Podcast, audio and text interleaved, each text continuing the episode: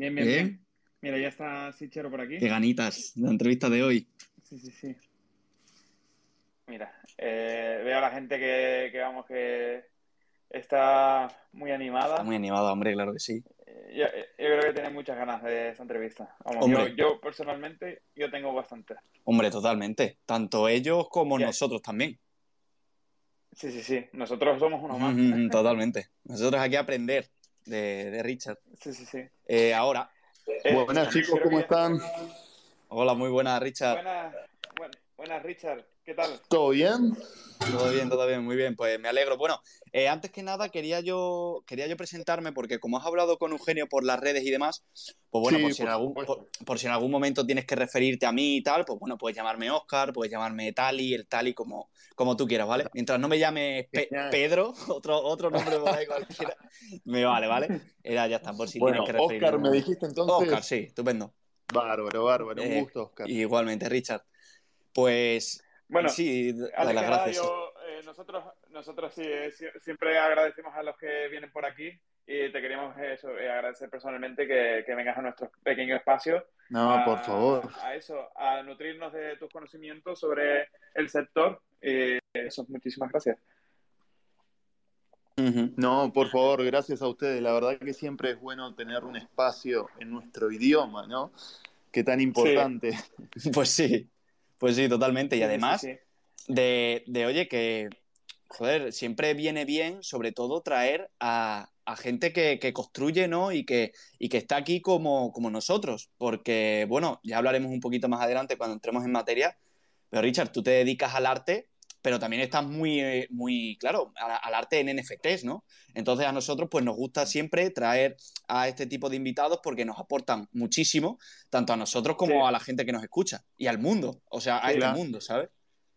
Entonces, Sí, encantadísimo. ese es el potencial de, de comunicarnos, de tener estas pláticas. La verdad que hace solamente mm, este, dos años que estamos, no sé ustedes cuánto tiempo hace que están metidos en NFT, pero en mi caso son dos años. Y la verdad que estos dos años son de pura investigación, ¿no? Eh, Errores, errores, errores, compartir los errores con los demás y tratar de potenciarnos entre todos. Es así. Total, Totalmente. totalmente. Nosotros, pues eso, nosotros siempre intentamos traer a gente eh, del sector, todo tipo de gente, ¿no? Tanto criptoartistas, de hecho vino Javier Arrez un día, eh, como eso, inversores, como... Sí, como, Genial, genial. Sí. como gente también como puede Sí. ser la... Sí. Dime. Sí, Euge, es que yo creo que se te corta un poco, no sé si, si soy yo la conexión. ¿Se me corta? Eh, yo a veces te escucho cortado. Sí, cada tanto se le Sí. corta un poquito. Ujú, ujú, Por eso. Vaya, Sí. eh, pues igual, igual son los cascos. igual No, ahora bien, ahora parece que bien. A veces se va un poquillo, pero, pero bueno, no, no pasa nada. Si es algo Bueno, repetido, pues Yo me, me- no pasa nada. me los quito por si acaso. Vale, pues ya está. Bueno, pues, pues ya está. Dicho, dicho esto, Richie, eh, Richard, muchas gracias por, por venir aquí. Y, Por favor, y bueno, por favor, un gusto. eh, yo quería, ya para empezar, ¿vale? Eh, para empezar a entrar en materia, pues bueno, eh, quizá hay mucha gente eh, que no sé cuánta, porque nosotros sí te conocemos gracias a, a no solo Sí, JPG y a Humberto, en, ¿no? el- Que, en la conversación del evento Sí. estuvo genial, a mí me abrió mucho los ojos Claro. sobre el tema del arte y digamos todo... Ah, qué bueno, viste la, la Sí, conversación Sí, en sí, el no, eh, ahí. la, vi entera y, y- y me quedé enganchado, que, eh, con, con muchas ganas de más, ¿no? Por eso te quisimos invitar, por- para que nos expliquen a- aún más, ¿no? Digamos, eh, a mí lo que me flipó es, digamos, tu procedimiento, ¿no? Para hacer, digamos, Ujú. eh, las esculturas digitales, ¿no? El que las hacen así con arcilla, y eso me a mí me parece flipante, personalmente. A mí me gusta muchísimo. Sí, yo siempre, siempre me he este, enfocado mucho en el procedimiento. Es parte, digamos, viste que un artista se puede definir tanto por su resultado, digamos, por la obra final, como también por su técnica. ¿Cuántos artistas hay hoy en día en redes sociales que los seguimos únicamente porque te muestran cómo hacen tal cuadro o cómo hacen eh, una obra? Su, su resultado quizás es comparable con muchos otros artistas o quizás sea un poco inferior, pero sin embargo que muestren el procedimiento o que tengan un procedimiento ya sea complejo o simple, eso nos atrae. Entonces fue algo que a mí siempre me marcó. Eh, yo antes de hacer esto era hace más de 12, 13 años que era diseñador gráfico, empecé por ese mundo, luego pasé para el lado este, de todo lo que era diseño de aplicaciones mobile, ¿no? De Android, iPhone, etcétera. Y después ya pasé para el lado de audiovisual, ¿no? Todo lo que es eh, televisión y cine, haciendo postproducción y motion graphics. Entonces, siempre el procedimiento de hacer esos comerciales, por así decirlo, llevaban mucho labor y tenían muchos pasos. Entonces estoy muy acostumbrado a tener mucha complejidad en mi, en mi procedimiento, digamos, ¿no? Porque digo esto por las dudas para los que no me conocen, es que yo hago esculturas digitales. Y la realidad es que las esculturas digitales las podría hacer 100% en un software 3D. ¿Sí?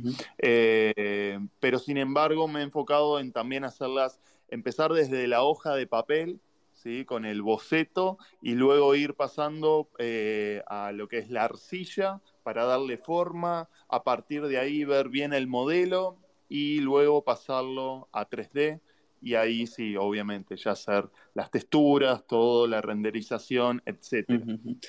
A mí personalmente eso a mí me parece un plus, ¿no? Porque digamos que nosotros igual estamos acostumbrados, ¿no? A ver, digamos, las obras en un museo, ¿no? Y no saber, digamos, el procedimiento que ha tenido el artista o incluso eso, podemos ver las obras, ¿no? Dentro de lo digital, ¿no? Y no hemos visto, digamos, el proceso que ha tenido el artista, digamos, cómo, cómo le ha dedicado el tiempo, eh, ¿sabes? Y, todos los pasos que, ha tenido que hacer, ¿no? En plan, el, hacer el dibujo, borrarlo, ¿no? Porque igual eh, tú siempre has dicho es que, muchas veces... ¿no? Y entonces lo borras, ¿no? Estás, y lo vuelves a hacer, ¿no? Y haces la arcilla, no te sale como tú quieres, la vuelves a hacer, ¿sabes? Y, y, así todo hasta que llega en el entorno digital, ¿no? Y ahí lo perfeccionas y digamos que eh, es como que hace como el, trabajo muchísimo más realista, ¿no? Y mucho más eh, personal, ¿no?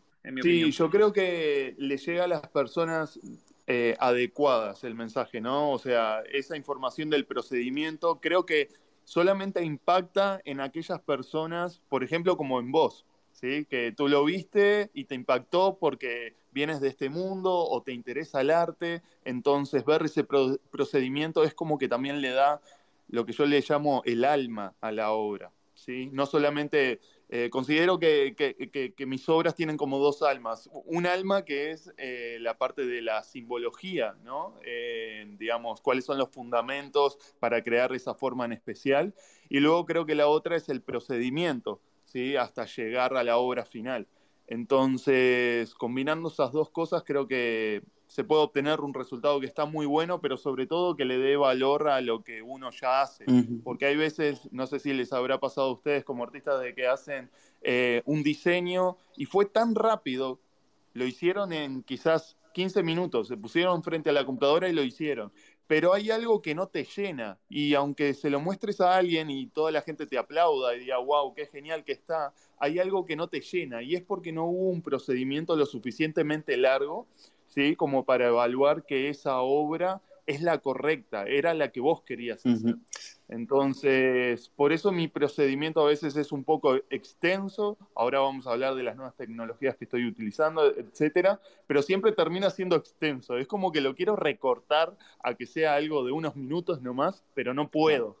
Sí, sí. Bueno, eso va parte. Sí, sí, El, ancla de todo. Claro, pero eso va parte dentro de ti ahora, ahora, que eso va parte, ¿no? Eh, o sea, eso es parte tuya, parte, parte de, la creación que va dentro de ti y quizá si lo intentas hacer de, de, otro, de otra forma, pues no te termina de, llenar, ¿no? Pero ya te digo, a mí algo que me sorprendió muchísimo cuando, cuando vi el, evento de, No Solo un JPG es cómo creas las obras. O sea, es algo que me, explotó la cabeza porque yo nunca había visto algo así, porque bueno, si es verdad que eh, pues quizá a mí no me decanto tanto por, crear arte y tal. Lo estuvimos hablando cuando vino Javier Arred, ¿no? Que nos dijo, no, si tú date cuenta que incluso ya cuando, cuando naces, ¿no? Y estás en el colegio y demás, ya creas arte, aunque, aunque no te des cuenta, ya solo dibujando, eh, lo que sea, ya creas arte, ¿no? Pero sí es verdad que hay gente, pues desarrolla un poquito más esa faceta y, otra que se dedica o se decanta por otro tipo de cosas, ¿no?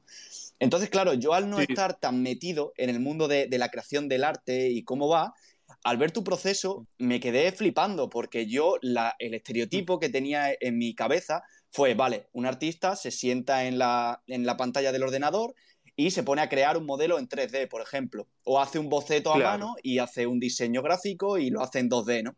Pero no pensaba que, que claro, alguien era capaz de eh, hacer todo ese proceso con bocetos, con arcilla, eh, eh, otra vez tirando, creando, tirando, hasta encontrar su la esencia, ¿no? Esa esencia que como artista te da ese el arte, ¿no? Y a mí, a mí me en fascinó. Eso estoy, en eso estoy de acuerdo contigo. A ver, el proceso, como te decía, se puede hacer de cualquier forma. Quizás yo hago todo esto y otra persona ve mis esculturas y dice, eso te lo creo en, en una hora, ¿no? Porque conozco a los, a los diseñadores 3D, sé lo que son capaces, los modeladores, todo. Pero, sin embargo, a mí me pasa que, nuevamente destaco lo de que vengo del mundo audiovisual, ¿no? Porque ahí siempre se integran técnicas. Por ejemplo, en la última película que estuve, estaba yo de supervisor de VFX on set, que se llama. Y bueno, ahí, por ejemplo, teníamos que hacer un eh, bebé en 3D, completamente. Era un parto, pero todo en 3D. Mm. Y entonces ahí, en la industria del cine, siempre se, se utiliza los dos mundos, el mundo físico y el mundo digital. Por ejemplo, para hacer el bebé, este 3D, tuvimos que construir un bebé físico para que los actores se lo pasaran entre ellos, ¿sí? Y para luego, digitalmente, sacar ese bebé de la escena, ese bebé de plástico, y hacerlo completamente virtual. Entonces, ya vengo de un mundo en donde constantemente se hace eso, ¿no? Se simula con algo físico y luego se termina en digital. Por eso creo que para mí fue tan importante respetar esa tradición o el tipo de técnica que hay actualmente. Quizás mañana no precisamos ya de, un bebé físico, ¿no? Para hacer esa escena.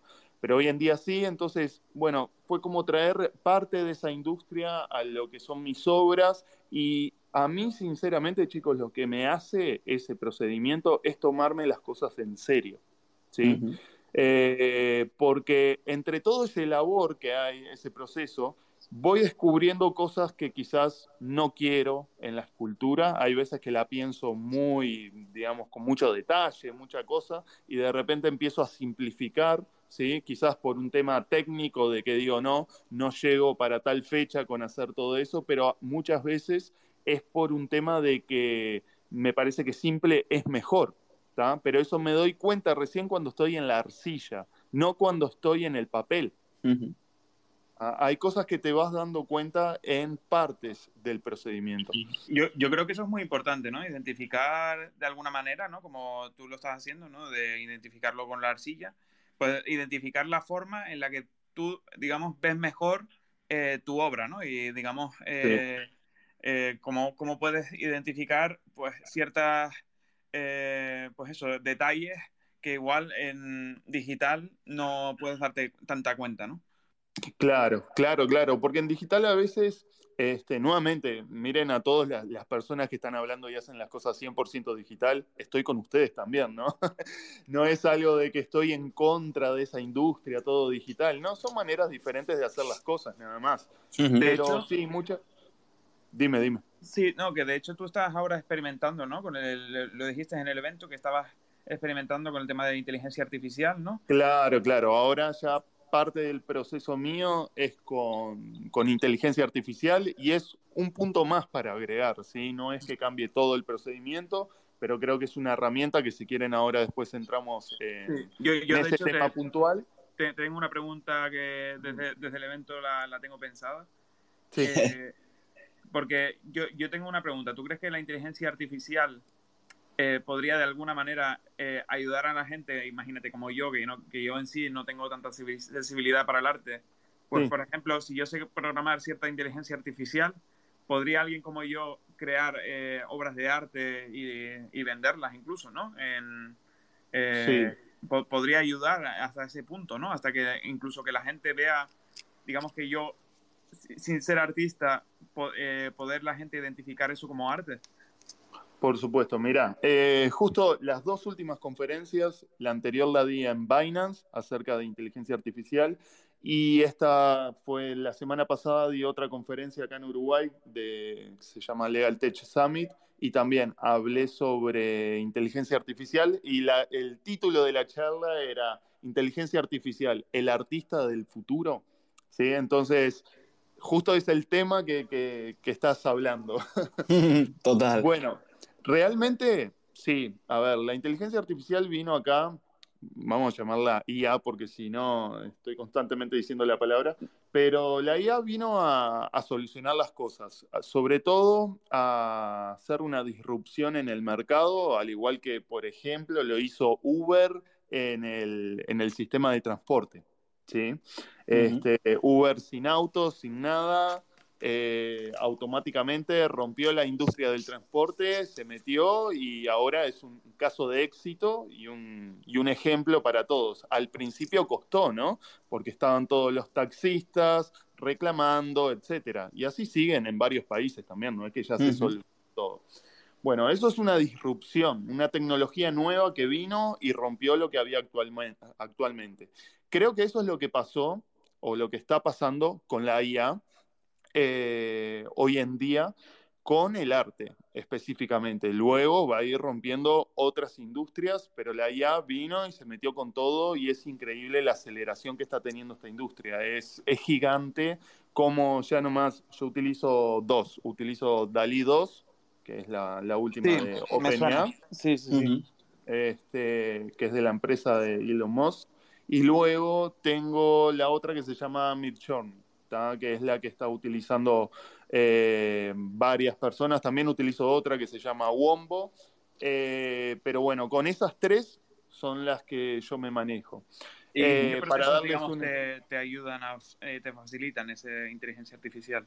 Sí, bueno, el proceso, como, como la pregunta anterior que me hacías, yo creo que la inteligencia artificial sí, a las personas que, por ejemplo, no provienen del campo artístico, no tienen la sensibilidad o la creatividad, ¿sí? Yo creo uh -huh. que todos la tenemos, nada más que algunos llegan un poco más tarde al juego. ¿sí? Por ejemplo, yo porque vengo hace 13 años metido en la industria del diseño y todo eso, ya tengo una conceptualización de lo que es algo bello y lo puedo fabricar. ¿Sí? O algo que, por, por, ejemplo, a la gente le guste. Pero hay personas que recién se están metiendo ahora y, claro, tienen que pasar por un tramo de 10 años de experiencia para saber qué les gusta a las otras personas o por lo menos hacer algo que tú tengas en la mente y que se vea bien para ti. ¿sí? Uh -huh. Mínimo, lo mínimo. Total, total. En cambio, eso, para llegar a ese nivel, obviamente hay algunos que tienen más dones que otros, pero eh, normalmente toma entre 5 y 10 años hacer algo así que vos digas, wow, eh, si tengo que hacer un árbol, me pongo y lo hago y queda genial. Y si tengo tal idea en la mente, me pongo, lo hago y queda genial. Eso aproximadamente, vamos a decir, un tiempo demora 10 años. Sin embargo, con la IA eso se recorta a meses, ¿sí? Uh -huh. ¿Por qué? Porque digamos que tú no sabes nada de arte, absolutamente nada, pero sabes sí buscar cosas en Google. O sea, es algo que todo el mundo sabe. Eh, sabes poner hashtags en tus fotos y en lo que sea. Bueno, esto no es más que eso.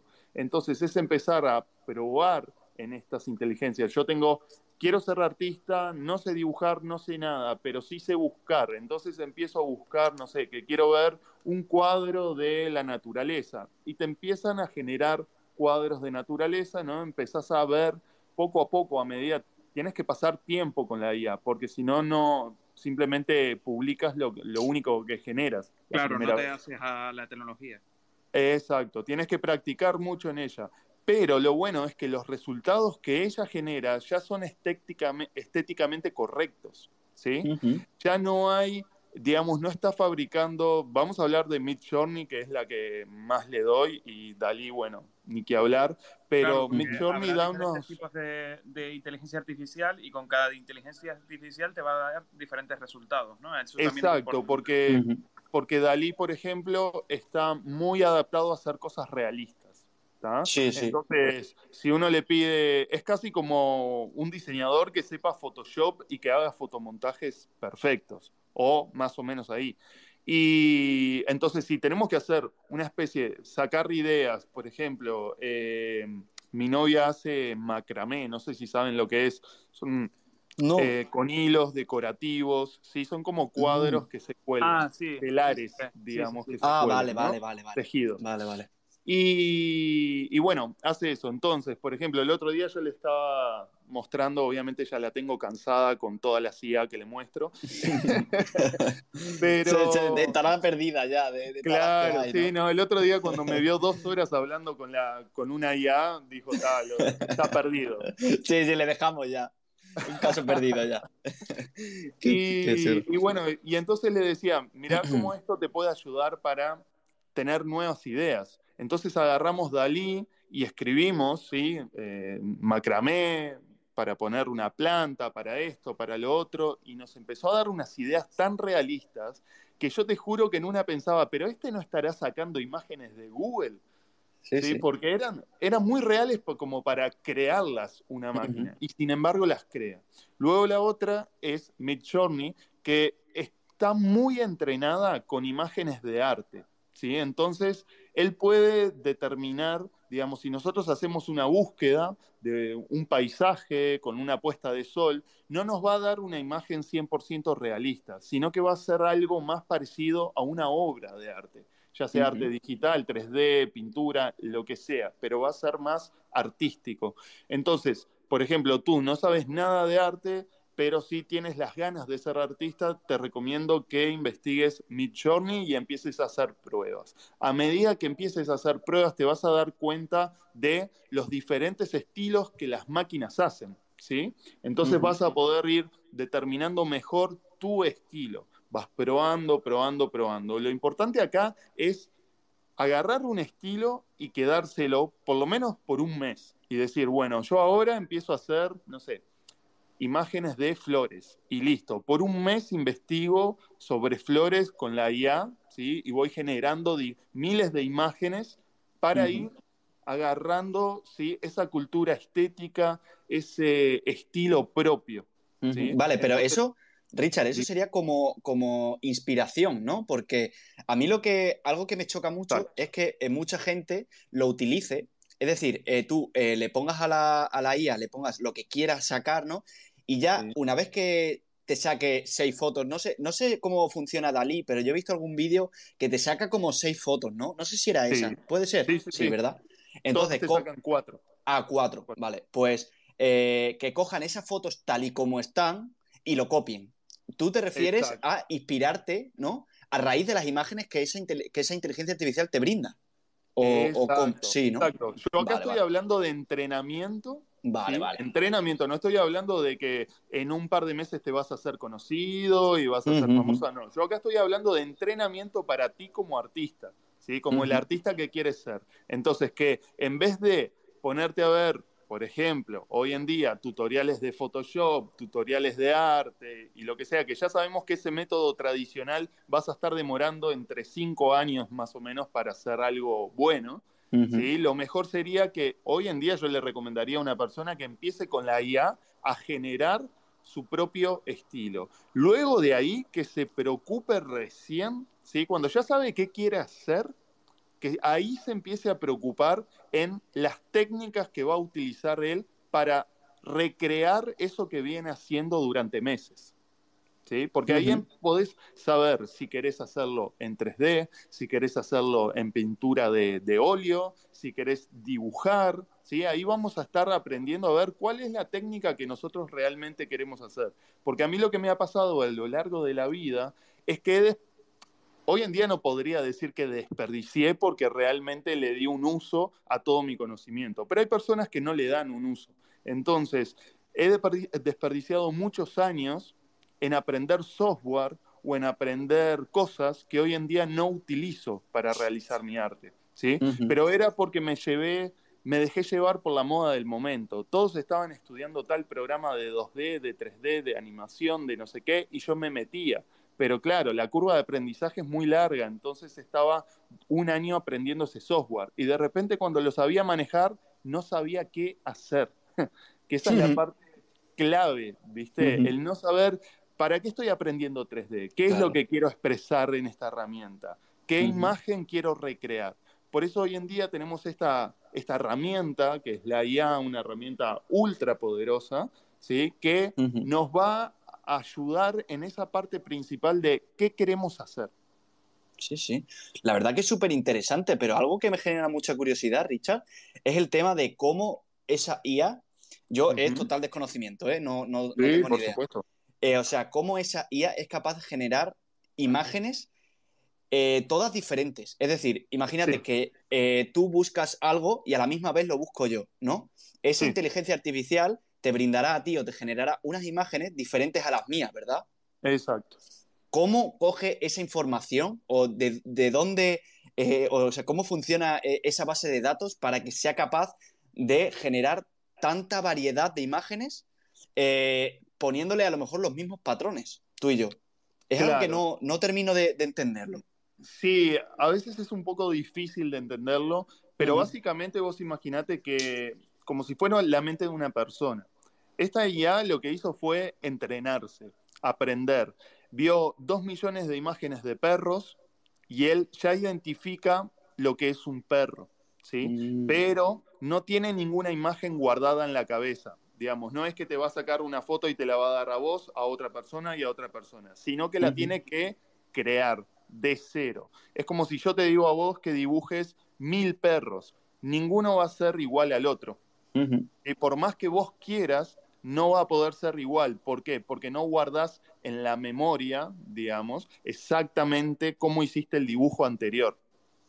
Entonces, por ejemplo, la inteligencia artificial sí guarda las imágenes que ha generado, pero para remezclarse.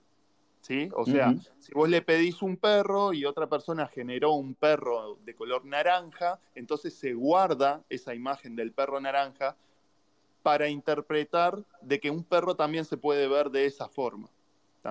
Eh, no me voy a poner muy técnico, pero básicamente es eso. Es igual que una persona que aprendió a dibujar perros y hoy en día vos le, le, pedís que te genere mil perros, entonces que dibuje mil perros. Nunca va a poder hacer uno parecido al otro, ¿sí? O exactamente igual, aunque esa persona quiera. Y esto funciona exactamente igual. Es la gracia, ¿no? Porque el problema sería si nos estuviera dando el mismo resultado a varias, a varias personas. Claro.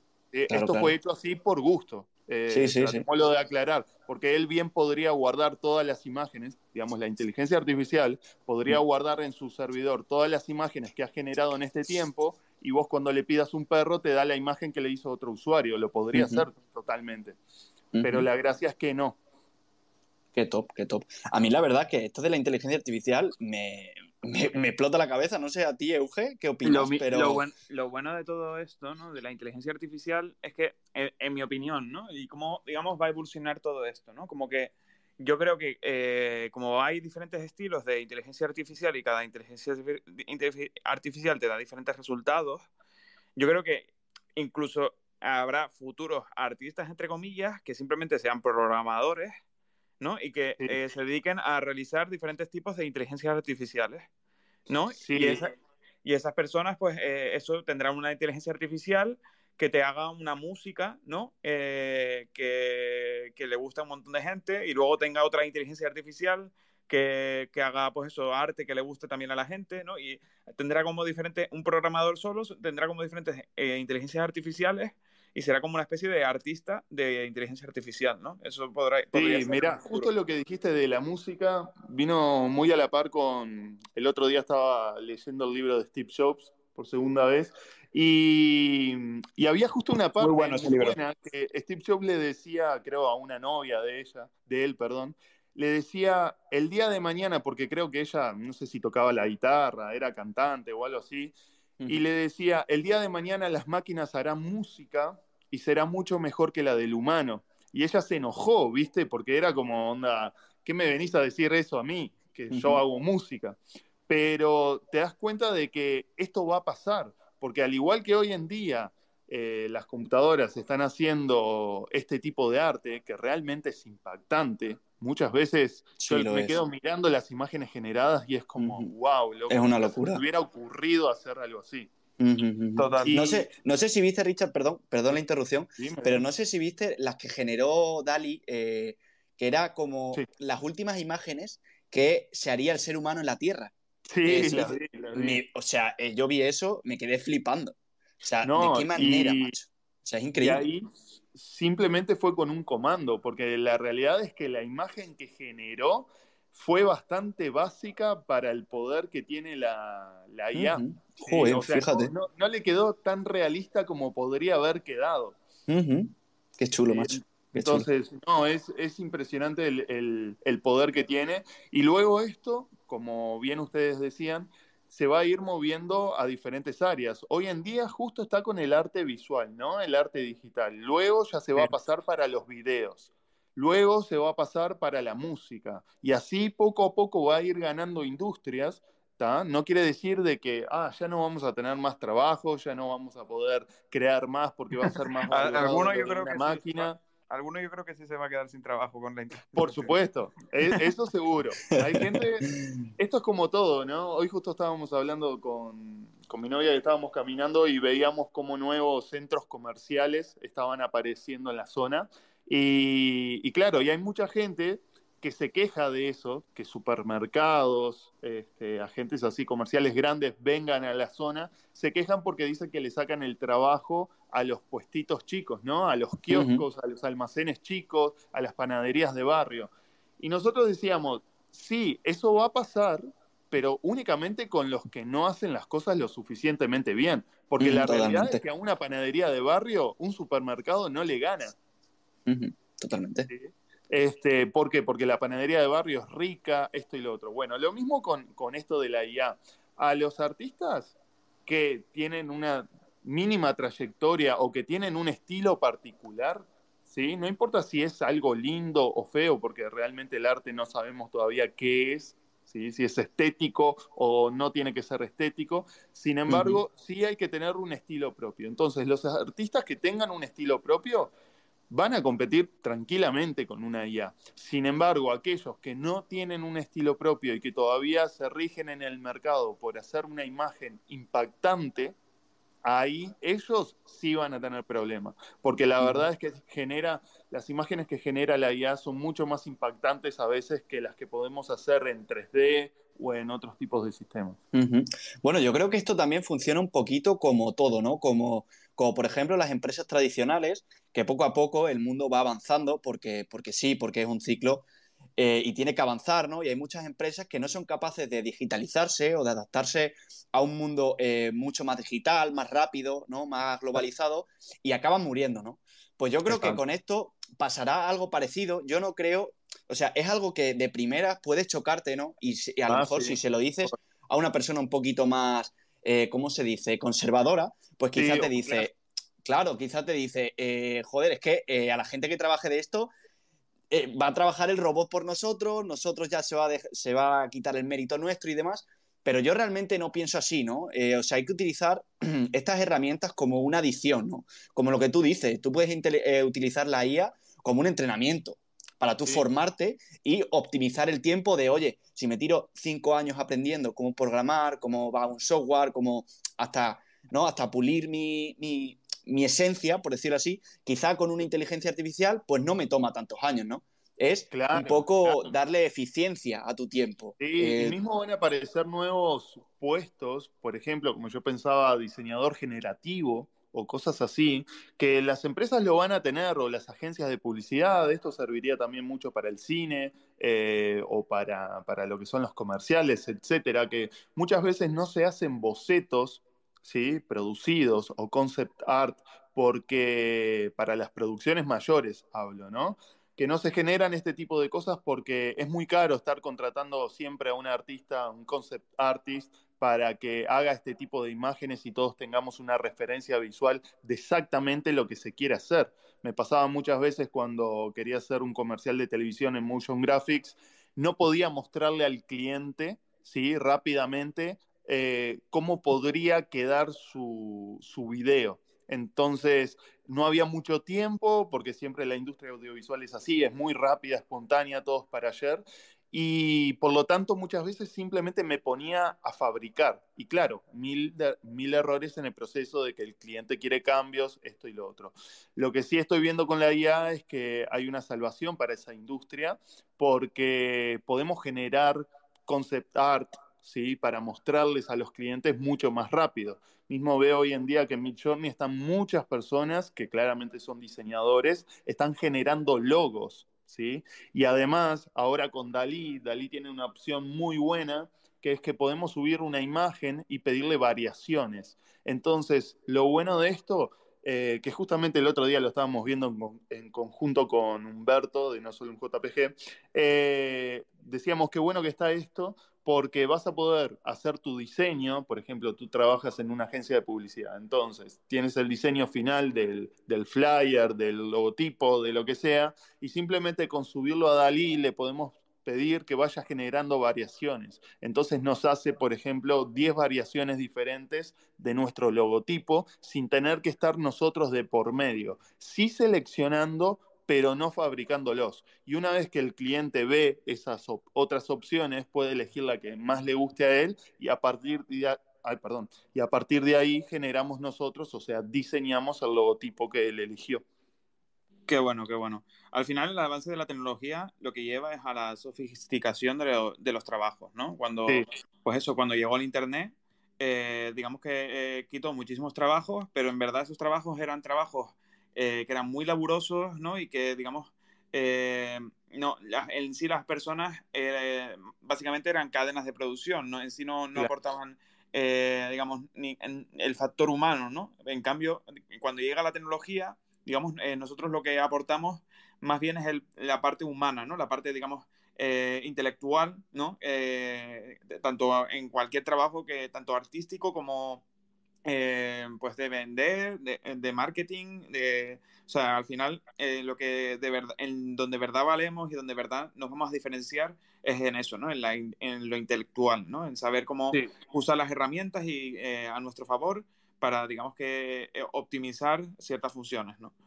Sí, sí, sí, sí, es que es así. Eh, la mano humana siempre va a estar. Lo que pasa que esto de la IA, la verdad es que choca. Les voy a ser sincero. Yo también cuando empecé y empecé a ver algunas imágenes y empecé a meterme, me acuerdo la primera vez que me aceptaron, porque ahora mi journey es abierto al público, pero antes tenías que ser aprobado por ellos. Entonces les mando mi perfil de artista, todo para, ser uno de los primeros en entrar.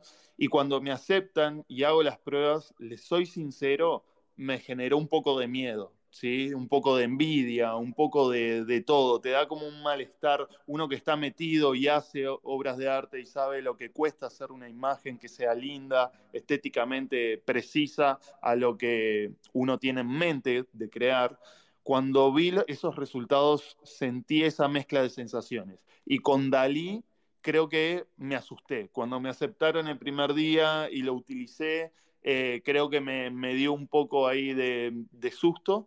Sin embargo, una vez que rompemos esa barrera, ahí es cuando de verdad empezamos a ver el beneficio para cada uno. Muchos de acá capaz que quizás no son artistas, tampoco quieren meterse en el arte, pero no, no se preocupen que también les pueda ayudar a ustedes incluso a preparar una tarea para el colegio, si es que tienen, o para presentar, para hacer una presentación para el trabajo. Hoy en día estoy utilizándola hasta para hacer las miniaturas de, mis videos. ¿sí? Imagínate, quiero conseguir una imagen de, de una persona caminando en un campo y en vez de tener que estarla comprando en iStock Photo, la puedo generar yo mismo, ¿sí? Y, poder tener exactamente lo que quiero. Quizás quiero una persona caminando en el campo con el, de fondo una moneda gigante de Bitcoin. Y eso no tengo ni que hacer Photoshop, lo puedo utilizar o lo puedo generar, perdón, con esta guía. Entonces, una vez que rompemos esa barrera, ese hielo, eso de la máquina me va a sacar el empleo o esto va a terminar en desgracia, una vez que rompemos esa barrera, creo que empezamos a ver las posibilidades y podemos quizás cumplir algún tipo de sueño, ¿no? ¿Cuántas personas hay que dicen, pa, a mí me, copa esto del arte, me copan las, me gustan las imágenes eh, de pintores, de lo que sea, pero no soy capaz porque no tengo pintura, porque no sé pintar, porque no sé cuánto. Y de repente ahora tenemos una herramienta que por lo menos simula que uno lo hace, ¿sí? Nos da esa sensación de, pertenencia al principio. siempre, siempre suele pasar, ¿no? Que el ser humano, pues, es así y siempre que es algo desconocido, algo que no controla, ¿no? Que no, que, ve que se escapa de, su control, ¿no? De que le va a quitar, pues quizá lo que tú dices, ¿no? Joder, me cuesta mucho hacer una obra, va a llegar esto y, me lo va a hacer en tanto, ¿no? Te genera esa, esa envidia, por decirlo así, ¿no? Yo creo que es algo normal, es un proceso normal, pero una vez que ya te adentras, una vez que ya conoces cómo funciona, ¿no? Cuál es la funcionalidad real, ¿no? El por qué se crea, no se crea para sustituir, sino para ser eh, una, un, aditivo más, ¿no? Un aditivo más a tu trabajo. Eh, ya se te va quitando esa parte de, miedo, ¿no? Ya empiezas a controlarlo, a controlar un poquito más la situación. Y entonces ya pues sí se te hace más familiar, pero es lo que hablamos, ¿no? Al principio, pues es normal que, que cree ese rechazo, al igual que lo crean, por ejemplo, los NFTs, al igual que lo crea Bitcoin, ¿no? Eh, entonces, pues, oye, es normal y hasta que no estás dentro, investigas, tienes curiosidad, empiezas a testear cómo van las cosas, ¿no? Pues, pues claro, eh, es normal ese sentimiento, ¿no? Es que uno, porque ya yo ya estoy un poco curtido, como se dice acá, de ser el que se, manda primero a cualquier locura que salga, ¿no?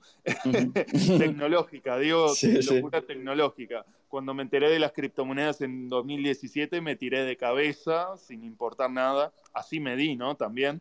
Sí, claro, bueno. Pero... bueno, pero eso es parte del proceso. Sí, es parte, del proceso. Exacto, exacto. Entonces, este, bueno, primero criptomonedas de cabeza. Antes fue el trading, Forex, esto y lo otro. También ahí me, me di otro este, tropezón, pero sin embargo era uno de los primeros. Yo acá a la gente le decía que hacía trading y era, ¿qué es eso? Nadie sabía nada acá en Uruguay. Entonces, siempre voy así, ¿no? Sale algo nuevo que veo que tiene potencial y que lo puedo aplicar a mi vida y me tiro. Pero sé que hay muchas personas que no son así. Entonces, la verdad, sinceramente, yo les digo, estudienlo. No hay mucha cosa que hacer más que crearse una cuenta y empezar a probar la verdad es esa. Eh, me impresiona cómo avanza el mundo que últimamente las nuevas tecnologías las podemos utilizar ni bien nacen, ¿no? Cosa que antes era algo para desarrolladores, para gente muy hacker, digamos. Salía algo nuevo y tenías que tener unos estudios increíbles en código y en desarrollo. Y sin embargo, hoy en día, toda la gente que le hablo de IA y nunca vio la interfaz de usuario o cosas así, piensan que es algo, ¿no? Que yo estoy acá en casa con cinco computadoras a la vez, todas corriendo código como en Matrix. y, estaría guay ¿eh? Si vieran la interfaz que utilizo Discord para generar esas imágenes, ahí la gente, viste, eh, despertaría, digamos. Sí, totalmente. Pero la verdad es que si yo tuviera que dar una, una recomendación a, a, la gente que quiera utilizarlo, porque esto también creo que es parte de, mi responsabilidad ¿sí? en esta comunicación. Es decir, que se metan en, este, en esto de, la inteligencia artificial, que lo utilicen como un entrenamiento, como un entrenador muy rápido que van a tener para poder generar su propio estilo, que si no es ese su caso, si ustedes ya son artistas, lo pueden incluir sobre todo les recomiendo que lo incluyan en su trabajo, en su propio pipeline de producción, que sea una de las patas, pero que no les robe, esto creo que es un detalle muy importante para todos aquellos que ya hacen arte, que ya tienen un procedimiento, porque el ojo que lo estoy viendo, estoy viendo cuentas de personas que venían generando hace mucho tiempo eh, arte 3D o pinturas, esto y lo otro, y que de la nada su perfil de Instagram o su perfil de redes sociales pasó a ser imágenes de Mid Journey, ¿sí? imágenes generadas por IA. Y está bien, están ganando público, buenísimo, no, no hay nada malo en contra de eso, pero recuerden que esas imágenes no sabemos todavía a quién les pertenece, no sabemos eh, digamos, cuándo pueden cambiar los términos y condiciones. Estamos atados totalmente a una empresa que ni siquiera ellos, y les digo esto porque mi socio es abogado y está conmigo en todo esto, eh, es una empresa que todavía no se hace 100% responsable y no te puede decir 100% de que lo que generas es tuyo y podés hacer todo, porque quizás en alguna de las imágenes hayan partecitas de otras imágenes. Entonces, a lo que voy es que su arte hoy en día, si ya vienen siendo artistas, no se convierta en un arte 100% hecho por IA. Si lo utilizan, que lo utilicen como un canal de promoción, ¿sí? Yo ahí lo que recomendaría es tener otro Instagram donde vamos publicando todo este tipo de pruebas que uno va haciendo y ponemos ahí en la biografía que está dirigido o está creado por tu perfil, ¿no? Y ahí pones por Richard Silvera o por Sichero. Entonces, ok, generamos ese, ese espacio para publicar las imágenes que generamos, pero nos traemos el público, ¿sí? Pero sí, para mí lo importante es que ahora no quedemos como uno más que hace estas imágenes eh, generativas que hoy pueden tener hype, pero no sabemos dentro de un mes qué va a pasar con este tipo de imagen. Si vamos a aburrir el público, si la gente ya va a detectar que esto lo hace Midjourney, entonces es como que esa arte no, ese tipo de arte no vale nada. Todavía no sabemos qué va a pasar. Claro, eh, está bien eso de cubrirse las espaldas, porque al final, digamos que aún a términos legales, eh, digamos, la tecnología está tan avanzada que aún eso, la legalidad aún no ha llegado, ¿no? Y cuando llegue, pues ya igual ya es demasiado tarde y ya, pues, pues eso, tú has hecho una cuenta de Instagram con millones de seguidores y todos así eh, y te demandan y te quedas con, vamos, eh, con una mano delante y otra detrás, ¿no? Te quedas con el millón, pero te lo quitan todo. te lo quitan todo, te quedan sin nada. Exacto, entonces eh, está bien eso, cubrirse las espaldas, ¿no? Y, y, saber, pues eso, que al final las imágenes esas eh, no sabes si 100% son tuyas, si 100% son de la empresa, etcétera, etcétera, eh, o de otra empresa, ¿no? Incluso porque si están generadas de otras imágenes, ¿no? Pues te puede, digamos, eh, meter en algún problema. Entonces, mejor cubrirse las espaldas en ese sentido. ¿no? Y, sí, y sobre todo más allá del problema que pueda... Artificial, digamos, inteligentemente, ¿no? Cuando usas una herramienta... Ahí va Mm, cualquier tipo de herramienta, lo, eh, eso hay que usarla de la, más, de la forma más inteligente posible, ¿no? Y entonces... Claro, exactamente, porque si no es, es como Photoshop en sus inicios, ¿no? Que bueno, era el primer programa de fotomanipulación, entonces todo el mundo estaba como loco, eh, y pasó de que todo el mundo se, se borraba eh, los granitos, las arrugas, esto y lo otro, eran todos perfectitos, hasta que en una la industria dijo, eso está mal, y, toda la gente empezó a ver con mala cara a aquellos que lo hacían. ¿sí? Hoy en día con los filtros es otra historia. Pero a lo que voy es que la cabeza o el pensamiento de, la masa, ¿sí? De, de, las personas, del público en general, va cambiando y últimamente con las redes sociales es mucho más rápido. Entonces, a lo que voy es, si ya tenemos una imagen como artistas, es o integrar esa IA en nuestro proceso o crear una nueva cuenta como para hacer esas pruebas, ¿sí? pero no incluirlo 100% en todo lo que hacemos y a partir de ahora somos generadores de imágenes, porque esa es la realidad que muchos van a estar pasando dentro de poco. Y Richard, ahora por, dejar un poquito la IA, ¿no? que creo que ha quedado muy claro y muy bien explicado, eh, quería... Eh, por cierto, una, cosa, espérate, que yo iba a preguntarle Ah, vale, dale, dale, dale, dale. en relación con la IA. Eh, vale, dale, sí, antes de eh, cambiar de tema, sí. Sí, el último proyecto que has hecho lo, lo hiciste vía, eh, con, ayuda de la inteligencia artificial. Háblanos un poco de, eso. Sí, sí, el último proyecto es mi colección Sichero PFP, que pueden ir a verla en www.sicheroart.com.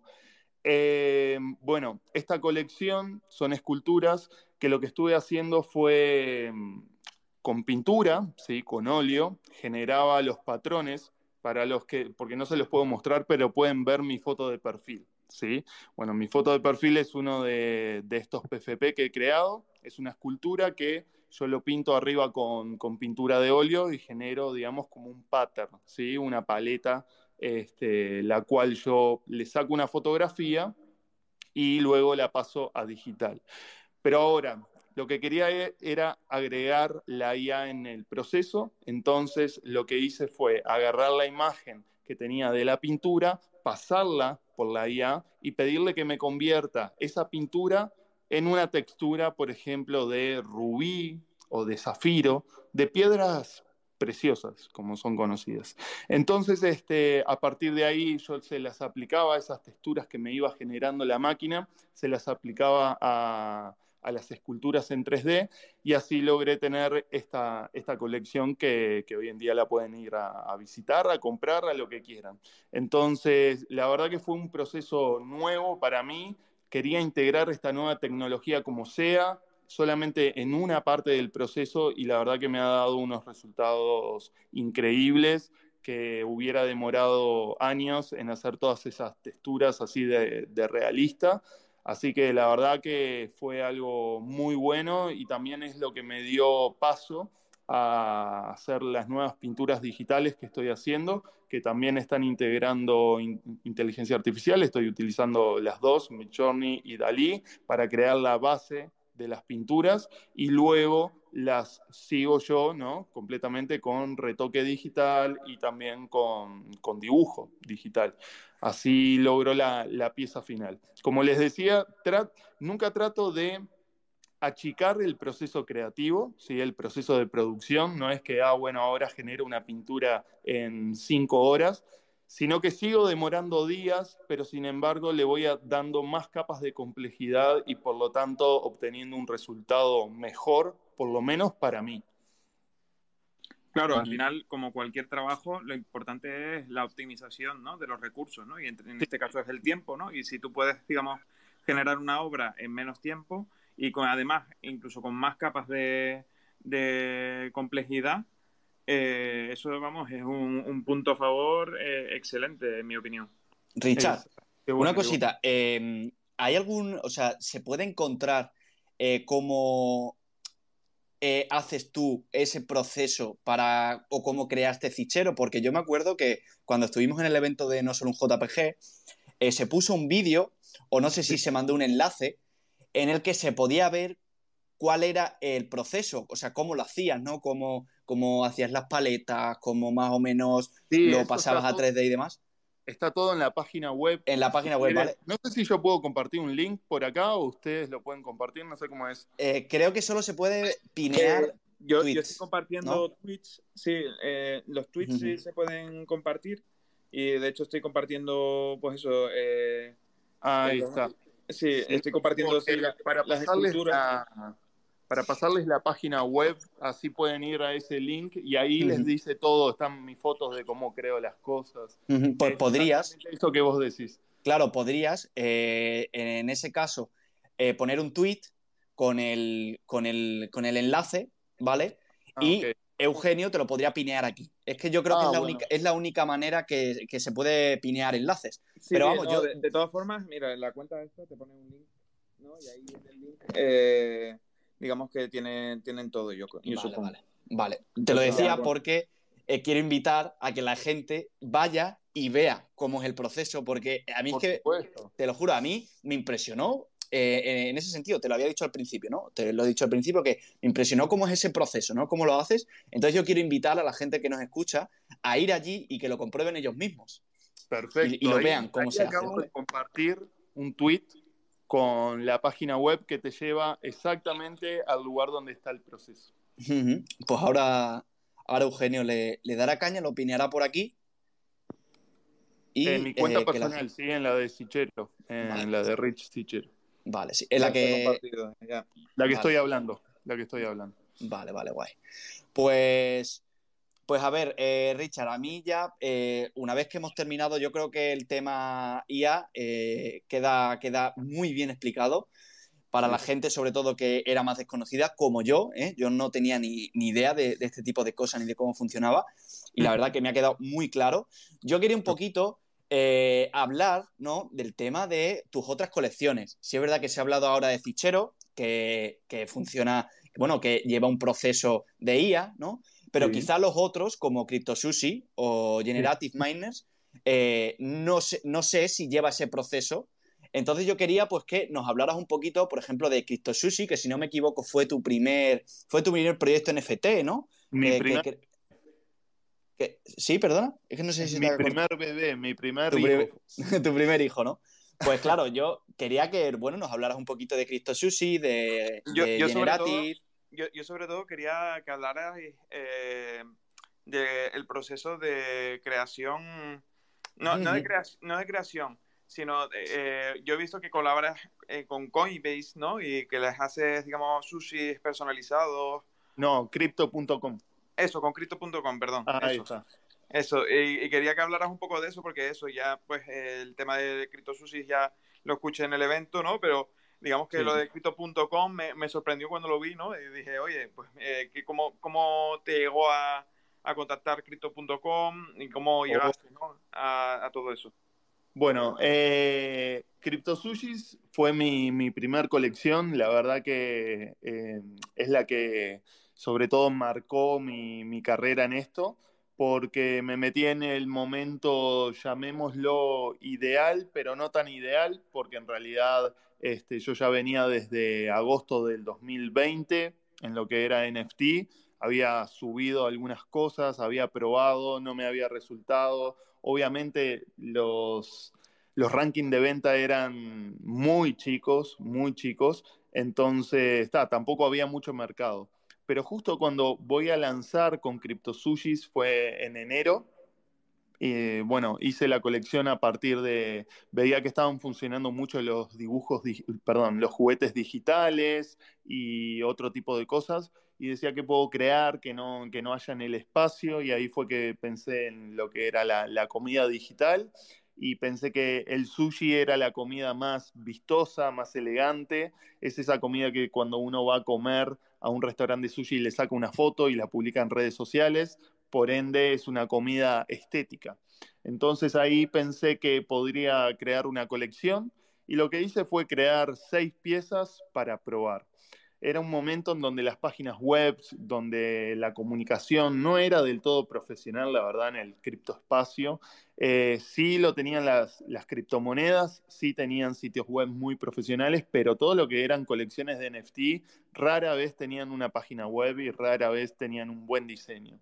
Entonces me esmeré en hacer una página web que sea atractiva, ya que me dedicaba a esto, simple y atractiva y empecé a tener, a, hacer una estrategia de comunicación, una estrategia de contacto hacia los coleccionistas, también una estrategia de cómo plantear esta colección al público, ¿no? Y, que sea vistosa para ellos. Claro, el, marketing al final es súper importante, ¿no? Eh, el marketing es súper importante y no, no hablamos de promoción paga, ¿no? Porque obviamente en ese momento no se podía hacer nada, pero sin embargo estoy totalmente contigo de que el marketing, imagínate si no tendremos que hacer marketing. Al fin y al cabo este producto no le salva la vida a nadie. ¿Sí?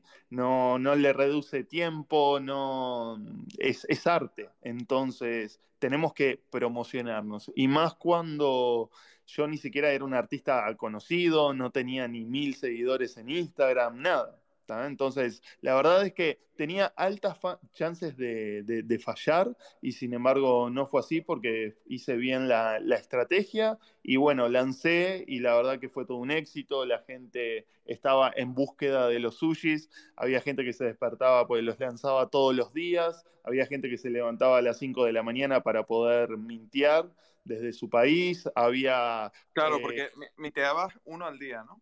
Uno al día, todo artesanal, ¿no? Todo manual, sin página de minteo ni nada, era subirlo a Rarible y Se peleaban. claro, y tenía coleccionistas atrás y me escribían, por favor, yo te lo compro al doble de precio, y yo les decía, no, mirá, no puedo, tengo ese compromiso con el público, tengo que sacarlo al precio que es y en la hora X, entonces todos los días a las 7 de la mañana de mi país me levantaba y publicaba uno, ¿no?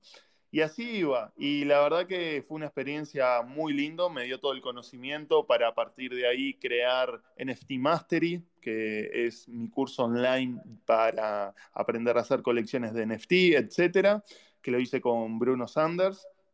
Y, y bueno, a partir de ahí, esa colección la verdad que marcó un antes y un después y me dio todas las herramientas claves como para emprender en este mundo. Ahora bien, todo cambia, es una industria muy rápida, tenemos que estar muy actualizados, las bases siguen siendo la, misma de esa colección, ¿sí? no es que esté haciendo cosas muy nuevas hoy en día, pero sin embargo sí hay que estar atento a las nuevas cosas que salen, ¿no? Antes tener un Discord era únicamente para, para gamers, por ejemplo, y hoy en día no sé cómo terminó siendo parte de la industria de NFT y si quieres lanzar una colección difícilmente no, no puedas tener un Discord, ¿sí? Así que, Al, final, imagínate tener que compartir las cosas vía un grupo de WhatsApp, ahí se pierde muchísima información. al final, el, Discord es una herramienta eh, que yo creo que es de las más óptimas, ¿no? Porque puedes, digamos, ahí tener a una comunidad de mil, dos mil, incluso veinte mil personas he visto, cien mil personas, ¿no? Eh, eh, digamos, eh, en un mismo lugar y digamos que tú puedes buscar cierta información sin necesidad de hacer scroll, ¿no? Y, claro. y, la, verdad, y la verdad que eso, al final, yo creo que le da mil vueltas a cualquier tipo de, de otra red. En eso estoy yo totalmente contigo. Lo que sí estoy esperando es el nuevo Discord, digamos, una nueva aplicación que cambie eh, un poco por lo menos la interfaz, porque la interfaz es lo que tranca a todo el mundo. Siento que estamos en el MCN de hace, de hace muchos años, sin embargo es funcional. Hoy en día es funcional, es lo que se les ocurrió hacer y la verdad es que, que, funciona y todos estamos aprovechando las, las ventajas tiene sus ventajas y desventajas, ¿no? Como toda plataforma, no solamente en términos técnico, sino el tener el público tan cerca, a veces no sabes qué tan bueno es.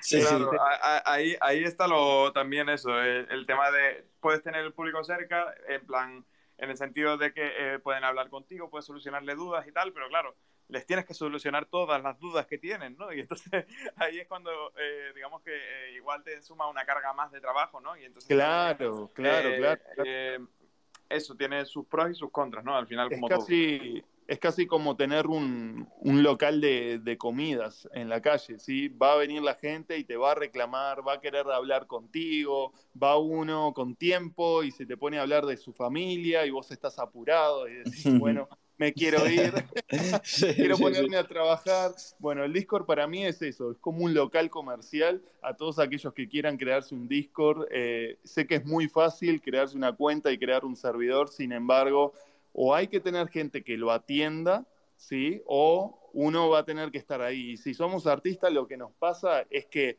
de verdad tenemos que dedicarle concentración a la creatividad, ¿sí? Tenemos que estar disponibles para cuando esas ideas vienen y podamos plasmarlas. Sin embargo, el Discord es un robador de tiempo también. Entonces, hay que, hay que, hay que buscar el, equilibrio en eso. totalmente. Además, es una herramienta que de primeras es complicadilla, ¿eh? porque yo tengo conocidos que han intentado eh, adentrarse un poquito en este mundo y el Discord es una barrera un poco dura de pasar. Es verdad que luego se pasa y oye, y luego ya lo utilizas y cuando pillas la mecánica de los canales y tal es súper sencillo, pero quizás de primeras, alguien que no está acostumbrado a, verlo, ¿no? A ver tantos canales, a ver tantos anuncios, tantos links, tanto tal, pues puede que se pierda un poco, ¿no? Entonces yo por esa parte también estoy de acuerdo contigo, a que es un poco el Messenger antiguo, pero totalmente funcional a día de hoy y totalmente necesario, tanto para un artista como para una empresa que quiera sacar un proyecto NFT o para una persona cualquiera que quiera sacar su proyecto, ¿no? Creo que es algo totalmente necesario que, y, que, y, que al fin y al cabo te mantiene ese contacto ¿no? con tu comunidad, que, que, es lo bueno también que nos permiten los NFTs, tanto bueno como malo, ¿no? Todo tiene una cara positiva y una, una cara negativa, como todo en la vida, pero, pero bueno, yo creo, que, yo creo que es algo indispensable y necesario. No, y además de que se ha convertido en un medio de comunicación, más allá de la herramienta per se, eh, tú tienes que ver dónde está tu industria. Es así. Si tu industria utiliza todo eh, WhatsApp, entonces vas a tener que crearte un WhatsApp, porque si vas y les ofreces Discord, no les va a gustar. Los usuarios no van a entrar. Lo bueno del público NFT es que está 100% adaptado a lo que son los Discords. Sí hay una barrera de aprendizaje, pero la realidad es que hoy en día si querés ser coleccionista de NFT tenés que saber cómo entrar a, un Discord. Si no, te vas a meter en todos los scams que, hay posibles. ¿no? Totalmente. Y además el problema es que hay ciertos recursos que la industria tradicional utiliza para su digamos, para la venta de productos o de infoproductos, que sin embargo no funcionan tan bien en las colecciones de NFT, ¿sí? Ya sea el email marketing, por ejemplo. La gente nos pasó que mucha gente era, dudaba de que el email que nosotros le enviábamos, perdón, que nosotros le enviábamos de la casilla de correos eh, de verdad, ¿no? De, la nuestra, dudaban de que ese mail era correcto o era un scam. Entonces, ¿por qué? Porque la industria ya los los, los engañó anteriormente. Entonces no quieren volver a caer en ese engaño. Y sin embargo, el email marketing es algo muy bueno. ¿sí? Todas las empresas lo siguen utilizando hasta el día de hoy. Sin embargo, en lo que es NFTs, eh, no da los mismos resultados. Y lo mismo también con la publicidad en Facebook y Google. ¿sí? Este, también no da exactamente los mismos resultados que podría dar por ejemplo, una, un, un curso, la venta de un curso.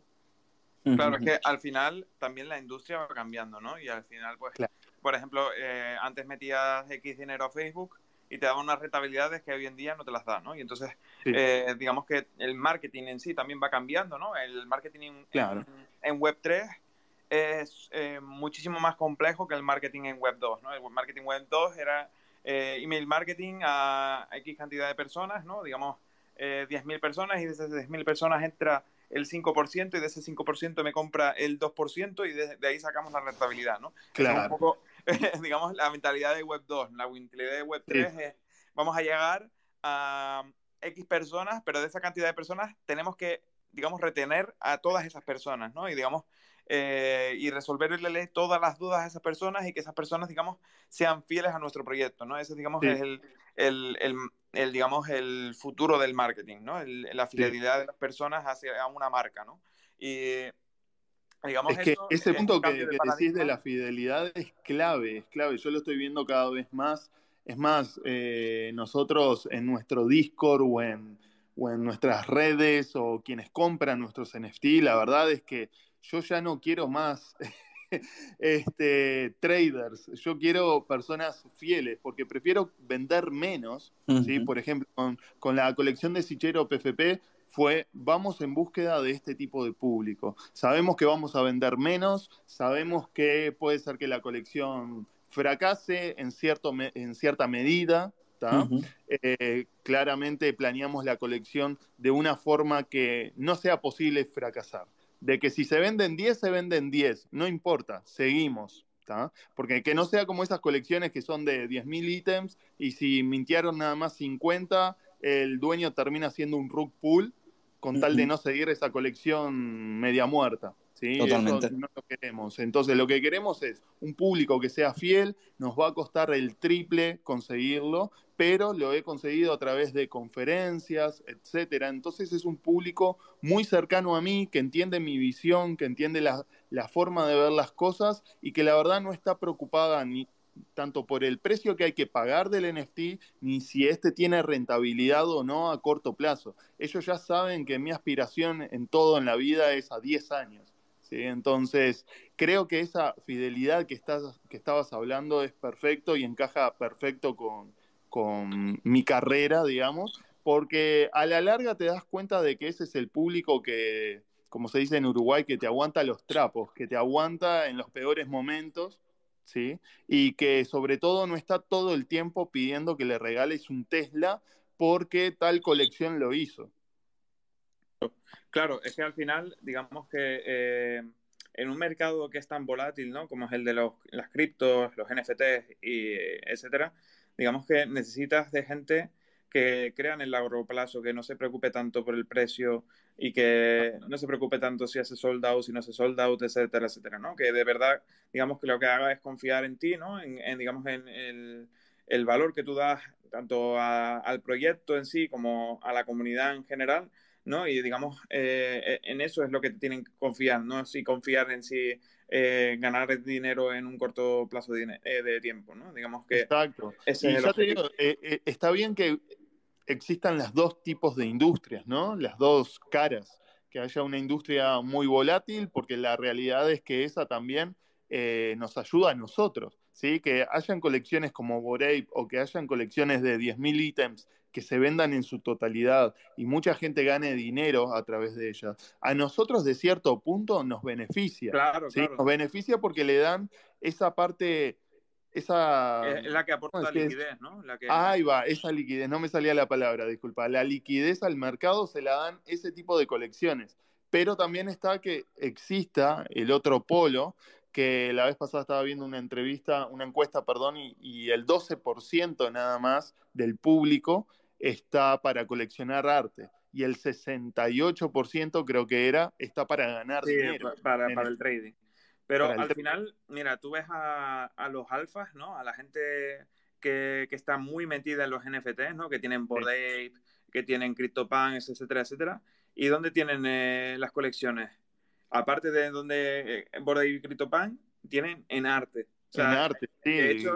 Van a Super y se compran la imagen que quieren por 15 mil dólares, 50 digamos que ellos tienen eh, en sí, tú ves los análisis de las colecciones y siempre te aparece eh, en el top 10 dos, dos colecciones de arte, ¿sabes? Al final, digamos que eh, los, que de verdad saben de NFTs y los que de verdad saben de la industria, al final saben que eh, donde hay valores en el arte, ¿no? Y al final, pues, sí. eso, es, digamos, lo importante de, todo. Sí, sí, no, totalmente. además, el tema de, oye, también hay que saber qué se colecciona, ¿no? Porque tú como, como comprador o como coleccionista, ¿no? Puedes, por ejemplo, ir a tu perfil, Richard, y comprar una obra tuya porque realmente a ti te gusta el arte. O sea, porque a esa persona le gusta el arte, quiere apoyarte a ti, quiere apoyar tu trabajo y coge y lo compra. Y lo tiene de colección y lo pondrá en una exposición en un metaverso o se hará un cuadro en su casa o lo que sea, ¿no? Pero por otra parte, esa misma persona también sabe identificar o sabe, eh, ¿cómo, decir, cómo decírtelo yo? Aprovecharse de ciertas colecciones que antes, porque ahora está el tema un poco difícil, pero antes sí le iba a dar rentabilidad, ¿no? Claro, o sea, claro, claro, Hay, que, hay, tiene, hay gente que tiene ahí un equilibrio hay gente que no, que se dedica más a coleccionar arte porque es muy fan del arte y hay otra gente directamente que es especuladora total y el arte le da igual y si acaso compra tu colección es únicamente para especular y decir, pues en dos días quiero que se vaya la luna y como no se vaya la luna, eh, te voy a estar petando el Discord, te voy a decir que qué haces, que qué mierda de colección, que qué tal, ¿no? Te creo que esa es la gente que no merece entrar en proyectos como puede ser Fichero. Claro, es que la verdad, definir tu público creo que fue una de las mejores cosas que hicimos en esta última colección, porque ya tuvimos problemas en Generative Miner, fuimos a un público más, más extenso, mismo nosotros aparecimos en, no sé si, si recuerdan la página NFT, que tenían más de un millón de usuarios. Sí, la que, ah, sí, sí. La que, que terminó siendo bloqueada. sí, sí, sí. Bueno, eh, aparecimos ahí, entonces la verdad nos, vinieron muchas personas, pero claro, ¿qué personas vinieron? Vinieron gran parte de traders, ¿sí? de flippers, por así decirlo, y la verdad que son los que complican las cosas, te complican un poco la, existencia, porque, por supuesto, ellos están adaptados a colecciones de 10.000 ítems que vienen de criptomillonarios que han hecho tratados con muchísimos influencers pagos y que también han aparecido en todo tipo de medios. Entonces, lo que pasa con esas colecciones es que tienen muy, muy alto grado de funcionar. Es más, una colección promedio de esas tiene 200 mil dólares mínimo de marketing. Entonces, uno cuando intenta crear una colección más chica, ir con el capital que uno tiene, por supuesto que no puede andar regalando, como les decía hoy, Tesla a sus, a sus participantes, ¿sí? a sus coleccionistas. No es la idea tampoco. Entonces estas personas que se metieron al juego, digamos, de comprar tus NFTs, luego se sienten como mal porque ven que la colección no, no prospera al ritmo que ellos están acostumbrados de ver en otro tipo de colecciones y claro, y ahí es cuando te rompen el Discord, ¿no? Empiezan a hablar mal de la colección, empiezan a esperar más cosas, a pedir, a pedir y a pedir. Y realmente eh, ese fue un momento, a ver, no se descontroló, no fue, no hubo ningún problema en general, pero sí empecé a ver que se creaba ese problema y ahí fue cuando dije, no, no puedo seguir publicándome en este tipo de, de páginas que están todos los flippers mirando y observando porque, ok, te va a entrar dinero, un poco más de dinero, pero luego van a estar reclamando y dañando tu reputación. ¿Sí? Entonces uno creo que tiene que encontrar el equilibrio, saber también dónde está parado, porque quizás tienes un millón de dólares para hacer una colección de NFT y yo te diría, sí, anda por una colección de 10.000 y hace trato con tal, con tal influencer, con tal otro y tal otro, y te va a ir bien. Pero si no, uno tiene que saber bien cuáles son sus, sus capacidades para, para salir adelante, ¿no? Con esta colección que estás creando. Sí, no, y además es que sabes algo que es muy curioso, que mucha gente, o sea, mucha de la, mucha de la gente ¿no? que está acostumbrada a flipear los proyectos, que entra solo por el, por el puro FOMO, ¿no? Para, oye, a ver si, si le meto, yo qué sé, 100 euros, 200 euros a esta colección y cuando venda me puedo comprar un Lamborghini, ¿no? Hay gente que a día de hoy, tal y como están las condiciones del mercado, sigue pensando que eso puede ser posible, ¿no? Eh, es, muy gracioso, ¿no? Como, como ellos eh, no, no, apoyan al proyecto, o sea, no, no, no, van, no compran el NFT para apoyar al proyecto, sino único, únicamente para beneficiarse ellos y luego piden explicaciones al artista, piden que piden lo que tú dices, ¿no? Que les regales un Tesla. Pues no, pues no, no, te puedo regalar un Tesla, lógicamente, ¿no? O sea, tú si quieres, si quieres invertir en mi arte y apoyarme, oye, bravísimo, bravísimo. Pero eh, no se puede, no puedes pedir eh, eh, el oro, ¿sabes? Invirtiendo eh, nada. Es que, claro, hay, que, hay que tenerlo en cuenta. Fue un tema que vi también eh, con las colecciones de utilidades. ¿sí? A ver, la utilidad yo la celebro porque es una, una capa extra que se le puso a los NFTs. Y qué bueno que con un NFT puedas desbloquear, por ejemplo, un curso online o ir a una fiesta, etc. Hoy, hoy en día estoy trabajando con con un cowork de acá de Uruguay que se están construyendo, que se llama Lighthouse, y por ejemplo con los NFTs, eh, también estamos hablando de que con los NFTs de Sichero puedas desbloquear para ir al cowork. simplemente lo pones enfrente de una máquina, te lo escanea y dice, ok, podés pasar. Entonces, la utilidad es muy buena porque además le pueden dar utilidad a obras de arte. ¿Sí? Qué bueno que ahora con tu cuadro de la Mona Lisa que recién compraste puedas entrar a un evento. Sería genial, ¿sí? Pues Porque te van dando ciertas cosas. Sin embargo, a no caer en la trampa de la utilidad. ¿sí? La utilidad, este, me gusta como dice Euge, que es como, un caballo de Troya, ¿no? Eh, bueno, la gente va entrando y vos decís que bueno, entran por la utilidad y de repente se abre el caballo y te destrozan la ciudad. Eh, pasa eso, de que la utilidad también es un gran llamador, eh, quizás no tanto como un Tesla de regalo, pero sí viene mucha gente únicamente por lo que le vas a dar. Y el problema de eso es que si eres artista, tu NFT de por sí, o sea, la obra de arte, se ve devaluada por la utilidad que le estás dando. ¿sí? Si es una utilidad mínima, eh, ok, no se va a devaluar. Pero, por ejemplo, si tu NFT eh, le das una entrada con él a un evento que todos sabemos que sale 500 dólares, entonces la utilidad va a ser mucho mayor a lo que es el arte. Entonces, hay que tener cuidado con lo que se da, porque al principio estas personas vienen únicamente por la utilidad que le vas a dar, por ejemplo, el acceso a un curso digital, pero luego empiezan a reclamar más cosas. ¿sí? Se vuelve un círculo vicioso porque ellos también están en otras colecciones que son de utilidad y que no paran de darle cosas. No sé si ustedes han visto a influencers que han creado colecciones y luego en una se meten en una rosca que no pueden salir de darles cosas. La, comunidad se vuelve en contra de eso. Empieza, crear la primera colección y luego ven que piden más, entonces crean otra colección y crean otra colección y crean otra, hasta que, vamos, ya no pueden más. Hasta que se van con el dinero. Eh, eh, lo, que empieza a pasar es, eso, ¿no? De que el público no se satisface con lo que tiene y con lo que recibió, tampoco le prestan atención o no le dan el valor al arte, su NFT pasa a ser simplemente un JPG que representa algo, y claro, eh, si no hay un volumen de venta que lo pueda vender, porque además esto, ¿no? La gente no es tonta. Entonces, ok, ¿por qué también te piden más utilidad? No es solamente porque ellos quieran más cosas, sino porque ellos quieren decirle a otras personas que esta colección cada vez te da más cosas y así pueden revender su NFT a, un precio más alto. Entonces, la utilidad empieza a ser como ese valor agregado para poder vender su NFT o revender su NFT a mayor precio en el futuro. Entonces, claro, es un círculo vicioso que está muy bravo. Nosotros lo vivimos con Generati Miners, que la utilidad era dropear eh, esculturas digitales a las personas que tenían las, las pepitas que eran unas, unas nuggets hechas en 3D con arte generativo por 3D.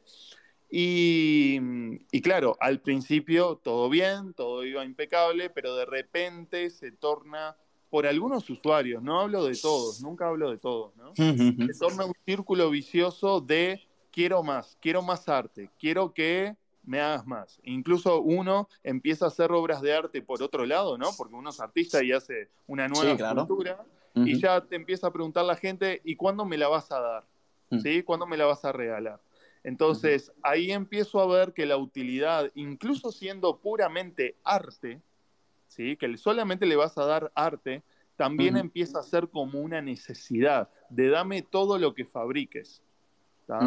Y ahí te das cuenta cuando la industria todavía no tiene los puntos bien claros de hasta dónde va la utilidad de una colección. Por eso es un poco engañoso y hay que tenerlo en cuenta. Por ejemplo, en Sichero PFP cosa primordial fue, bueno, vamos a un público, eh, digamos, exclusivo, nos va a costar más, pero en esta colección va a ser 100% arte. No va a haber utilidad, no va a haber nada. Esto es arte, al igual que un artista hiciera esculturas de, menor tamaño como para vender y decorar tu casa. Simplemente eso es. Y la verdad es que los coleccionistas que tenemos en la colección es gente que, que entiende eso y que ha respetado, ¿sí? Ha respetado, no lo han puesto a, la venta o cosas así, solamente algunos, por supuesto, siempre hay personas que precisan liquidez, este, que quizás fueron muy espontáneos en la compra y hoy en día quieren volver a recuperar su dinero o cosas así. Siempre hay uno, dos o tres que son así, pero el tema es que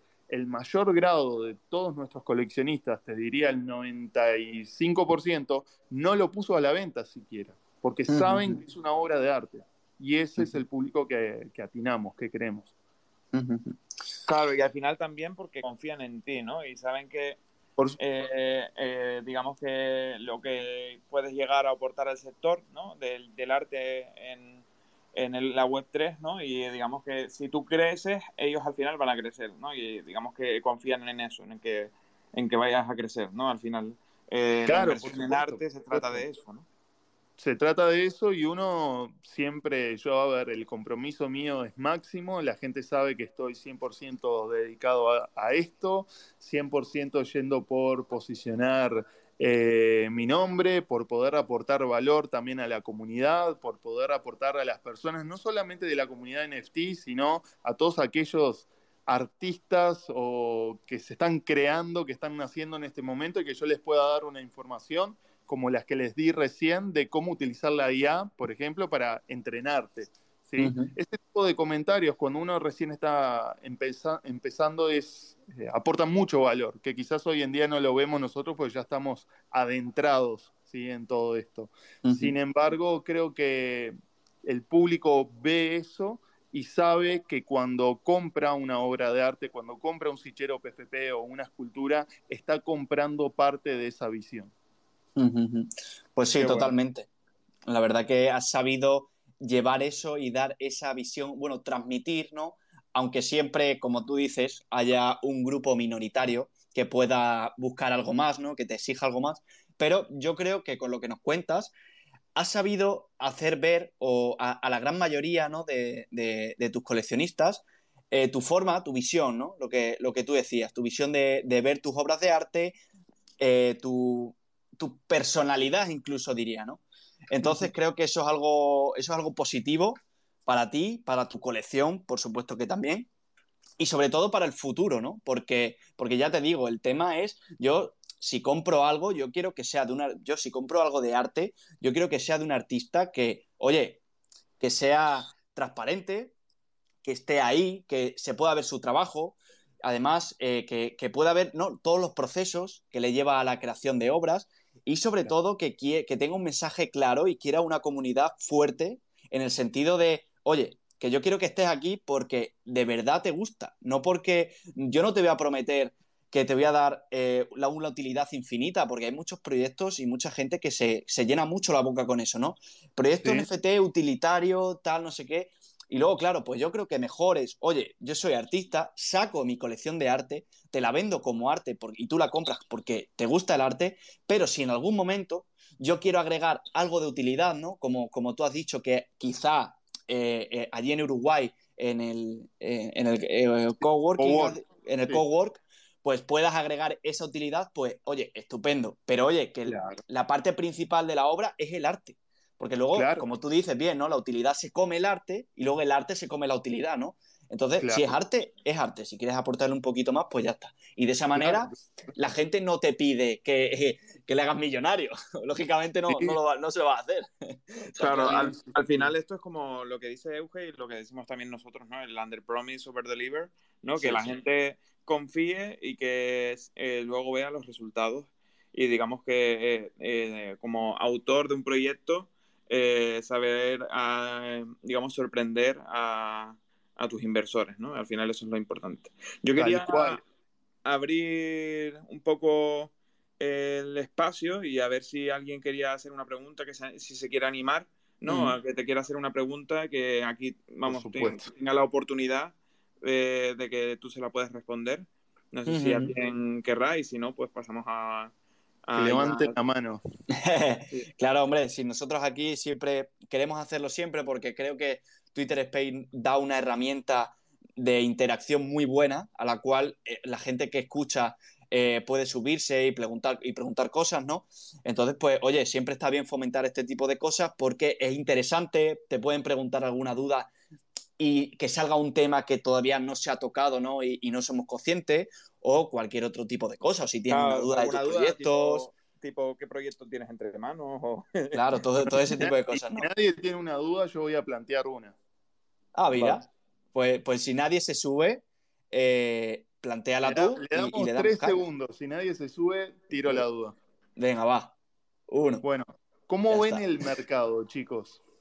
El mercado, yo sinceramente, eh, ahora mismo lo veo muy frío. Yo creo que necesita, digamos, una pizca de innovación en el sentido de que yo creo que ya la gente ya se ha cansado un poco del PSP, ¿no? Y de incluso se ha cansado un poco del utility, ¿no? Digamos que eh, yo creo que le, falta una pizca de una innovación, ¿no? Para, digamos, otra vez que se vuelva a inyectar eh, liquidez en ese sentido. Eh, también veo que la gente eh, está más concienciada en el sentido de que cae cada vez eh, menos en scams, en rug pulls. Sabes que ya lo primero que piden en un proyecto es que se, que se hagan un KYC los, los founders, etcétera, etcétera. Sabes que no se meten de cabeza y eso también yo creo que ha paralizado un poco el sector, pero también porque la gente, eso, digamos que toma menos riesgos en ese sentido. Y eh, eso, yo creo que el, mercado eso va evolucionando poco a poco y, eso, ahora mismo estamos en un periodo de beer market, ¿no? Donde se van construyendo los proyectos potentes, pero a la vez, eh, digamos que no se muestran tanto porque no están inyectando tanto marketing. Y entonces, eh, así es como veo el mercado un poco. Yo, mira, yo, mira, yo te diría que lo veo como Eugenio, se ve frío, se ve algo que acostumbrado como entramos, porque yo creo que también es que nosotros entramos en la ola máxima. Entramos ¿Cuándo entraron? nosotros entramos, bueno, yo entré cuando justamente salió, bueno, yo los conocí un poquito antes de no ser un JPG, gracias a una entrevista que hizo Willy Res con, con Eugenio, que lo, hizo un podcast, que anunció que iba a sacar una colección y tal. Yo ahí ya empecé a interesarme, pero lo que es entrar realmente fue en la salida de no solo un JPG, que ahora mismo no me acuerdo cuándo fue, si fue en... ¿Tú te acuerdas, Euge, cuándo, cuándo fue el lanzamiento de no solo un JPG? Eh, no sé si fue en, fue en noviembre. pasado, pero no me acuerdo en qué momento. Noviembre. abril, mm. no. Noviembre, noviembre, sí, noviembre fue. Ok. Nosotros ahí, al menos yo personalmente, entramos en una ola eh, máxima donde había mogollón de ventas de NFTs, donde se compraba todo. O sea, tú subías una foto si querías de tu mano o sea, la misma mano la repetías eh, 10.000 veces y la gente te compraba la mano. O sea, era, eh, estaba el mercado así, ¿no? Entonces yo creo que sí es verdad que ahora está un poquito más parado. Cualquier proyecto salía bien. Sí, claro. Por eso te digo, ¿no? Porque claro, estaba todo en máximo, ¿no? Pero, pero sí es verdad que ahora pues lo veo más como un ciclo. O sea, yo creo que estamos siguiendo un ciclo que es súper sano que pase este tipo de cosas en el, en el mercado porque hace que muchos proyectos se mueran y nazcan otros y se consoliden otros eh, verdaderamente importantes y que verdaderamente le importa al mundo, ¿no? Y quieren, y quieren aportar.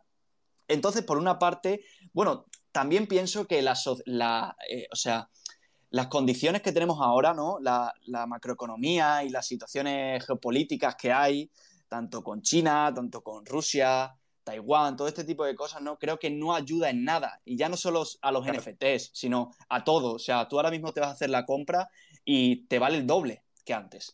Sí, sí, Entonces creo que mm, ya no es solo. Ahora, claro, si estamos hablando de NFTs, hablamos de NFTs, pero yo creo que se ha juntado todo un poco, ¿no?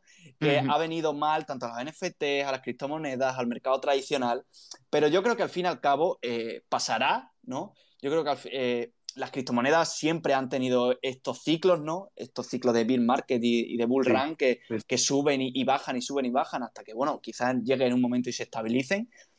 Pero bueno, yo, yo, yo lo veo así, ahora está espesito, pero yo confío y, quiero creer que en un futuro, no sé cuánto, si será uno o dos años, volverá otra vez. Volverá. Sí, por supuesto. No sé si de la misma manera. ¿Y tú cómo, no sé si de la misma manera, ¿eh? Bueno, eh, yo lo veo con una mezcla de, sensaciones. Eh, por ejemplo, vamos a hablar del último comentario que hicieron, de ese momento en el que entraron ustedes, ahí cuando nació la colección de No Solo un JPG, donde el hype era máximo, porque justo en agosto del año pasado fue el punto máximo de venta de NFTs. Sin embargo, yo lancé Generative Miners en esa fecha también. Entonces yo lo viví totalmente, ese mercado ultra alcista, con una colección nueva, con arte de calidad, con utilidad de arte, pero tenía utilidad en sí. También este, ya eh, había aparecido en muchos videos, en muchas entrevistas, o sea, ya me estaba posicionando un poquito, mucho más que con CryptoSushi, ¿no? Que no me conocía ni, ni mi vecino. Entonces, este, ahí lo que, lo que pasó fue que realmente había una ilusión de que cada proyecto que lanzabas iba a tener éxito, pero que cuando lo lanzabas te dabas cuenta de que era solo una ilusión. Esa yo la viví en carne propia porque si nos enterábamos y veíamos constantemente de proyectos exitosos y todo el mundo parecía que se tiraba y duplicaba el dinero, hacía un, 10x igual con un NFT, pero la realidad es que se estaban creando miles de proyectos todos los días, ¿sí? Y todos los días había muchas personas en el mundo de NFT, pero te costaba el doble o el triple llegar a ellos y tratar de convencerlos de que tu proyecto era bueno. Eso fue lo que yo viví. ¿sí? A no ser que aparecieras en un lugar donde hubiera un volumen de venta o un volumen de personas, como fue en el caso de NFT, que están todos en búsqueda de proyectos nuevos, si no caías en esos lugares puntuales, era muy difícil atraer a gente para tu proyecto. Sin embargo, para mí el momento más fácil fue cuando lancé CryptoSushis porque era una industria que estaba comenzando y que lo que hacía falta era más calidad en lo que la gente ofrecía y, y, una estructura un poco mejor, más parecida a una empresa digital, ¿sí? que fue lo que yo ofrecí. Una, una, respuesta más profesional, un, un arte bien creado, una página web, esto y lo otro, ¿no? Un branding. Eso fue lo que yo ofrecí y la verdad que la gente lo aceptó muy bien porque era la diferencia. Entonces, del mercado actual, la verdad que para mí lo que falta es liquidez. Es lo único que está faltando. No es tanto de que pienso yo y estoy de acuerdo con todo el mundo, ¿no? sí, sí, claro, son No es tanto de que tenga que venir, por ejemplo, un nuevo layer para los NFTs que ahora además de utilidad y además de, de no sé qué, ahora tenga tal X opción. Creo que no le falta más tecnología al asunto, sino que lo que falta es liquidez. La gente, la verdad, está con, el dinero apretado, ¿no? Lo tiene en sus bolsas, no lo quiere lanzar, como vos decís, por todos los problemas económicos que hay en la vuelta, que nos, terminan, nos terminan afectando. que se viene es lo que, lo que de verdad afecta al sector, ¿no? Al final, el, sector cripto en general no, no ha vivido nunca una crisis, entonces no sabe cómo va a reaccionar el Bitcoin. Exacto, no sabe cómo va a reaccionar, pero lo peor de todo, o lo mejor de todo, porque yo también lo veo como positivo, es que esta crisis que se está armando, que en realidad todos los años parece que va a haber una crisis mundial increíble, porque la verdad es que esto lo vengo sintiendo hace años, pero hoy es como que todos los puntos se están conectando, ¿no? pero justo va con eh, la particularidad que con los mercados, perdón, con el ciclo del mercado de Bitcoin se está ajustando a la perfección. Ahora el Bitcoin le tocaba estar en el fondo, ¿sí? Como está actualmente. Y siempre va apoyado de una noticia, por supuesto. Pero justo hoy están todos los puntos conectados. La economía que está mal, el Bitcoin que por su ciclo natural tendría que estar en este punto y lo está. Entonces eso hace que la gente esté como nerviosa. ¿Sí? Y el que tiene capital o le tiene que encontrar una rentabilidad rápida y asegurada o si no, no lo mueve. Pero esto es cuestión de, meses al fin y al cabo. No creo que sea algo que vaya a durar mucho tiempo más, porque la realidad es que los proyectos, nosotros si vamos al ranking de OpenSea, vemos que funcionan. O sea, el proyecto funciona. No es que Boreipa ahora vale 200 dólares. Entonces, eso creo que es un punto positivo para la industria, ¿no? de que los NFTs sobrevivieron a este mercado. Sí, sí, pero también creo que hace falta aún, o sea, ha habido limpieza, pero yo creo que hace falta aún un poco más, en mi opinión. Yo, yo, yo creo que hay proyectos que que si, por ejemplo, eh, digamos, pasan el precio de minteo, en, el sentido de eh, es menos el precio de minteo eh, que, el, que el que tiene. No sé si me estoy explicando bien. si, el floor price baja a menos del precio de minteo, esas colecciones se van a pique, ¿no? Y digamos que yo creo que falta esa parte, ¿no? De que colecciones eh, igual no tan grandes, porque al final las grandes son las que están posicionadas y las que van a sobrevivir, pero hay proyectos que son eh, medianos o pequeños que siguen estando por el FOMO y por eh, hacer dinero, que yo creo que tienen que limpiarse, ¿no? Y que incluso eso, el Bitcoin o, en sí los NFTs necesitan bajar más para, tener esa limpieza tan necesaria y ya luego ya puedes subir lo que, lo que quieran. Sí, sí, sí, en eso estoy de acuerdo porque siempre pasa, ¿no? También en el en el beer market así que en las criptos, por ejemplo, los proyectos como Luna, ¿no? Como pasó con Luna y con otras, eh, los proyectos que, bueno, estaban metiendo la mano en la lata, o sea, estaban robando dinero o estaban haciendo las cosas mal, se destruyen totalmente porque el mercado no da, o aquellos que tenían una rentabilidad excesiva o tenían utilidades excesivas también van a explotar es parte del, ciclo natural, ¿no? Creo que quedan únicamente los, los fuertes. Y la verdad, chicos, esperemos que quedemos, ¿no? A flote. Sí, claro que sí, hombre. Claro que sí. Nosotros a tope. O sea, nosotros, ya te digo, yo creo que nosotros tres y la gente que nos escucha está aquí por algo, ¿eh? Sí, estamos, aquí, estamos aquí por, digamos, el futuro que, que se viene, que va a ser muy interesante.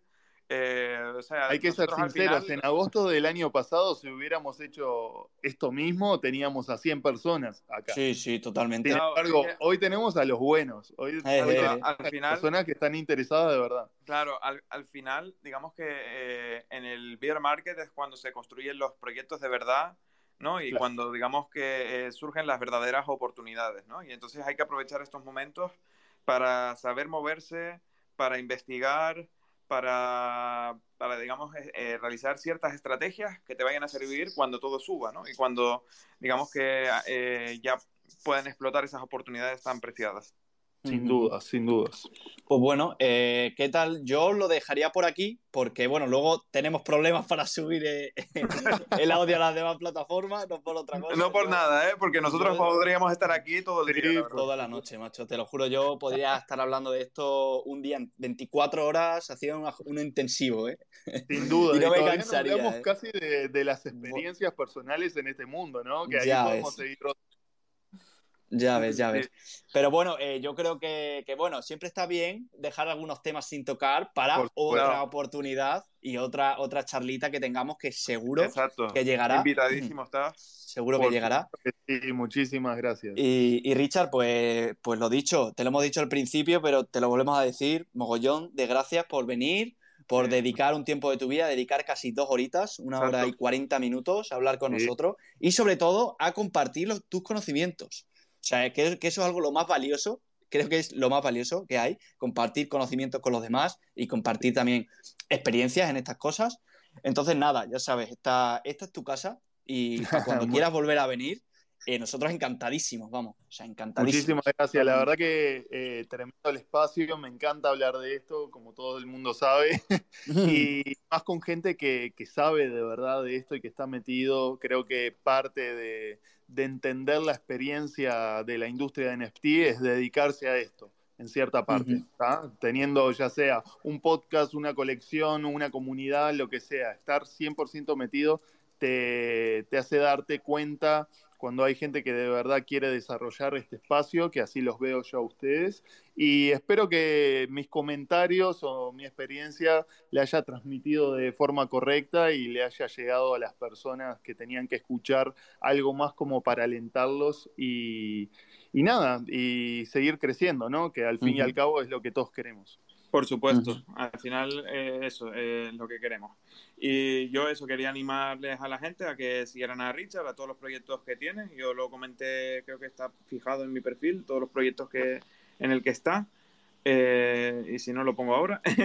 Eh, y, eso, y que sigan al tanto de lo que se viene con, con Sichero, porque yo creo que, que, vamos, no nos va a dejar decepcionados eh, y, también con no solo JPG, ojito con eso, que en noviembre o octubre vas a sacar eh, las obras de arte para no solo JPG. Sí, sí, sí, sí, Somos muy amigos con, con tengo los de Bookers y no solo un JPG.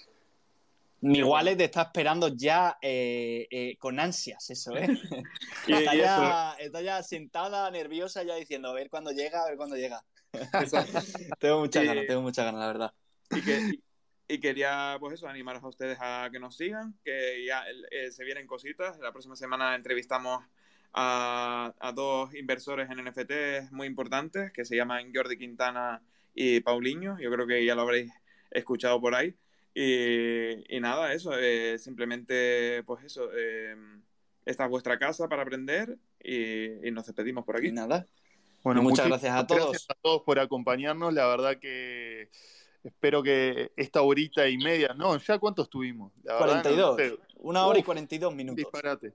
Espero no verlos aburridos, sino. No, para, nada, para nada, para nada. Yo, yo he visto a gente aquí que está desde el principio. Sí, sí, totalmente. Sí, sí, sí, impresionante. O son bots o no, yo creo que son personas, son personas. pues, pues Richard, muchísimas gracias y a todos los que nos escucháis también, muchísimas gracias. Ya sabéis que los lunes aquí estamos a tope. Y nada, Richard, pues para la próxima, ya sabes que estás aquí más que invitadísimo y te contactaremos alguno que otro día, ¿eh? Eso tenlo claro. Eso tenlo clarísimo para venir a echar otra charla. Un placer hablar con ustedes. Igualmente. Bueno, chicos, hasta luego. Hasta luego, un placer.